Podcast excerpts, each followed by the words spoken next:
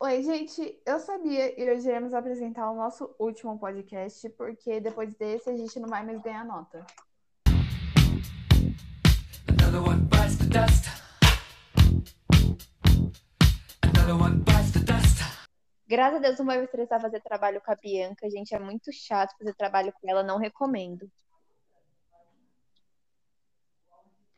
Bom, enfim, na verdade, a gloriosa Bianca vai ser o imperador. Então, vamos explicar sobre o período napoleônico. Hoje iremos entrevistar duas pessoas muito importantes. Ele foi o imperador do Brasil e também ex-aliado da França. Com um belo bigode, trouxemos Dom Pedro II. E também trouxemos o imperador romano germânico Francisco II. Eu sou Dom Pedro II. Fui o segundo e último imperador do Brasil. Eu subi ao trono em 1840 e estive à frente do país até 1889, quando ocorreu o golpe que instalou a República. E eu sou Francisco II, imperador romano-germânico de 1792 até minha abdicação em 1806, após minha derrota na Batalha de Austerlitz. Para Napoleão Bonaparte, também o primeiro imperador da Áustria como Francisco II de 1804 até minha morte. Agora que vocês já se apresentaram, podem nos explicar o que foi o golpe 18 Mário? Os admiradores de Napoleão criaram um jornal em Paris que divulgava a imagem de um general patriota incrível e adorado pelos seus soldados.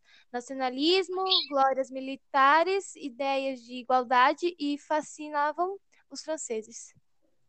Uma vibe mais Getúlio Invencível. Pois é, Bia, pois é. Ai, Deus, ai, Deus. Foi, eu, a- ó, quem não sabe fazer, copia mesmo, Copia né? Ge- Getúlio Vargas não sabe ter originalidade. Uma coisa mais Laura Serafim. Francisco, você poderia dizer quando foi o Império Francês? Ele foi de 1799 a 1815. A Era Napoleônica compreendeu o período da chegada de Napoleão Bonaparte ao poder do consulado em 1799 e terminou com sua derrota na Batalha de Waterloo em seu exílio na ilha de Santa Helena em 1815. Gente, já que estamos falando do Napoleão Bonaparte, vocês, lá no fim do podcast, vocês vão ver uma cantada incrível que eu que a gente separou lá no nosso Twitter para falar sobre o Napoleão, gente. Aguardem, aguardem, muito boa. Mas, enfim. Francisco, você poderia dizer quando foi o Império Francês? Ele foi de 1799 a 1815. A Era Napoleônica compreendeu o período de chegada do Napoleão Bonaparte ao poder do consulado, em 1799, e terminou com a sua derrota na Batalha de Waterloo e seu exílio na ilha de Santa Helena, em 1815. Olha, falando no Napoleão, vocês tinham uma coisa com ele, tipo uma amizade, como é que era? Querida, ele me tirou Olha. do poder. Você acha que eu tenho uma coisa legal É. com ele? Eu não Ah. gosto muito dele, não. Ele causa uma guerra, né, gente? Eu Então, também não. Ele É, apareceu no nosso segundo podcast, até que ele parecia a, simpático. a mulher dele era chata pra É, era chata. Nossa. Ah, Ele, José inclusive, então, Fina. Eu ainda me sinto muito meme? ofendida com isso, ok? Sabe, eu ouvi um meme que se fazia assim, ó, é, no meu túmulo, né? Josefina, Josefina, bunda fina. Piu, piu. Existe mesmo? Eu vou sair. Sim, sim, sim. existe. Josefina, Josefina Bunda Fina, se você estiver escutando, um beijo. Te adoro. Um beijo na ponta do teu nariz. Agora a gente vai continuar aqui e a gente vai para um assunto muito importante, que foi o início do declínio de Napoleão. Uhul! Tal como em Portugal, essa situação enfureceu Bonaparte, que decidiu intervir milita- militarmente na Rússia, lançando a maior operação militar da era napoleônica, que tinha por objetivo não somente dominar o território russo, pelo exemplo neste país, fazer com que as outras nações temessem e desrespeitar o, do, o bloqueio. Assim, em junho de 1812, Napoleão atravessou com aproximadamente 600 mil soldados o rio Nieman invadiu a Rússia. Os russos sabiam que era praticamente impossível derrotar as tropas do Napoleão, o que os levou a utilizar outra tática, a chamada campanha de terra arrasada. Ele imaginava que com a ocupação da capital, os russos iriam implorar pela paz. Mas o que aconteceu de fato foi que os soldados resistiram e defenderam a capital por aproximadamente uma semana, enquanto a população o abandonava. Ao conseguir finalmente derrotar os resistentes em 14 de setembro, Napoleão surpreendeu-se, pois a cidade estava em chamas. O incêndio durou até o dia 8 de 18.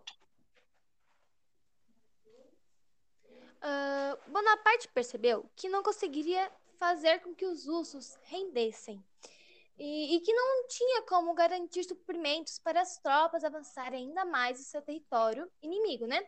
Já que o grandioso exército tinha marchado por quase 3 mil quilômetros entre Pari- Paris e Moscou.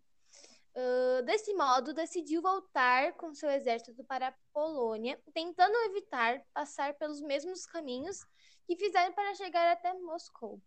Ah, pois sabia que esse trajeto estava devastado, entretanto, o grupamento do exército francês, encarregado de assegurar a rota, havia sido derrotado pelos russos. Ah, o que obrigou Napoleão a refazer o caminho que deveria evitar dos 600, 600 mil homens que haveriam mar- marchado para a Rússia, apenas 22 mil conseguiram chegar à Polônia. Polônia, desculpa. Ah, enfim, assim, eu também ouvi dizer que ele tirou o direito das mulheres e dos escravos também, isso é verdade? Sim. Putz, na verdade, a gente. Eu tô achando que a gente entrevistou um psicopata semana passada. Pô, amiga, a gente nem percebeu. Apaga logo lá o podcast, vai vir um monte de haters. Vai Paga vir. não, gente. Ai, Aquilo lá vale nota. enfim. Hoje. Vai. Sem rir, sem rir. Vai, Bia, continua. E como foi a Guerra Peninsular? O que foi exatamente a Guerra Peninsular? A Guerra Peninsular foi um conflito militar entre o Primeiro Império Francês e a Aliança do Reino Unido de Grã-Bretanha e Irlanda, né? Ahn, do Império Espanhol e do Reino de Portugal e Algarves pelo domínio da Península Ibérica durante as guerras napoleônicas. Também ficou conhecido como a Guerra de Independência Espanhola. Nossa, que nome chique, Guerra de Independência Espanhola. Gostei. Você gostou, Bia? Achei É, chique. No Brasil é só Sei. independência do Brasil. Uhul. É, espanhola e tal. O meu Gostei, achei pai que fez isso, essa independência, morte. Nossa, Pô, nem pra você fazer isso sozinha. Se você estiver ouvindo isso aqui, um beijo. Mas, É. enfim. Duvido que ele esteja, né? É, realmente, mas enfim. Uma guerra ou outra é difícil evitar, mas por você é muito fácil de me apaixonar. E isso me lembra o nosso quadro de cantadas, Somebody Love.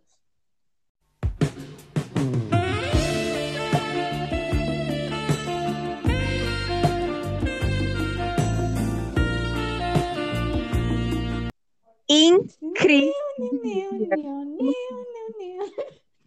incrível, incrível. Mas eu vou começar além dessa daqui, do Zé Bonitinho. Ai, Jesus. 987. Eu sinto É que eu já ouvi essa palavra umas De novo. 10 vezes. Pelo amor. É impressionante como o Zé Bonitinho tem criatividade para cantada, gente. Meu pai amado. Mas vamos lá. Você não é Dom Pedro I ou Dom Pedro II, mas tem o dom de me deixar apaixonada. Gente, eles estão Ó. zoando meu nome. É isso mesmo que eu estou entendendo? É zoando. É a coisa mais fácil do mundo. Mas, Eu enfim, adorei essa tipo, não cantada. é. Eu achei criativa. Não é criativa? É criativa. Ô, Dom Pedro, só uma coisinha. Falei, baby. Você é o Dom Pedro II, certo? Sou. Você consegue pronunciar o sobrenome inteiro? Não, é muito difícil. Eu. Nem ele. Poxa, fa- falhou na missão, falhou na missão. Ó, seu pai deve estar decepcionado. Muito. Mas, ó, eu tenho uma. Eu tenho uma cartelinha, né, pra saber qual que é o meu nome inteiro, né? Do, né? É o testamento, né? Calma aí. Ó, Deixa eu- Pedro de Alcântara, Francisco, Antônio, João, Aqui. Carlos, Xavier de Paula, Miguel, Ó, Rafael, falar. Joaquim, José Gonzaga, Pascoal, Cipriano, Serafim de Bragança e Bourbon. É. Não, juntou todos os sobrenomes do Brasil, juntou, né? Só isso. Tá, tá. Mas, enfim, vamos para essa que é sobre o nosso querido Napoleão, que é do Zé de no... Nossa Senhora. Enfim, novidade. Ahn, você não é Napoleão, mas ocupou boa parte do meu coração. Ui! Nossa! essa- Gente, essa daí eu Nossa gostei, hein? É boa, né? Beijo, Fala. Josefina que morra de inveja, né? Né? Beijo, Josefina. Josefina deve estar se, se roendo. Ai, gente. Ai, ai. Enfim, vocês que são desse mundo mais antigo, século XVIII, né? O que que vocês acharam das cantadas? Gente, eu achei assim um modo muito criativo de você, né? Tem um negócio, mas eu não gostei que usou meu nome, né? Mas fazer o quê? Tudo bem, é a vida, né? Não, Ah, Pedro, um, mas- dos seus dez nomes, né? Exatamente, um Ainda dos tá meus dez valendo. nomes. Mas tudo bem, eu aceito isso de boa. Não sei se outras, pe- outros iam ace- aceitar, mas de boas, né, gente? Tem que evoluir mesmo. Tem que ser. Né, Traquinas? Dom Pedro, só pra te avisar, tem umas milhões de cantadas com o seu nome. Essa foi a melhor que eu encontrei, ok? Você tem certeza? Eu achei que tipo, tinha só uma. Não, são muitas. Eu não Não quero mais isso, não. Não, não acho bom. Não acho bom para a sociedade. Pessoa desocupada, né? Gente, não Então, escutem gente. ele. Gente, não Se escutem eu fizer- ele. A cada um minuto que eu ficar parada era uma guerra que tava acontecendo. Exatamente, gente. Na minha época não era assim, não, viu? Não era. E Gente. você, Imperador Francisco II, o que que você achou? Olha, de todos os podcasts que vocês gravaram, acho que esse daqui até que tá bom, sabe? Ah, você ficou assistindo a gente ali do caixão?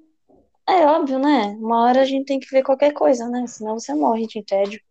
Pensava que você ia ver seus amigos mortos.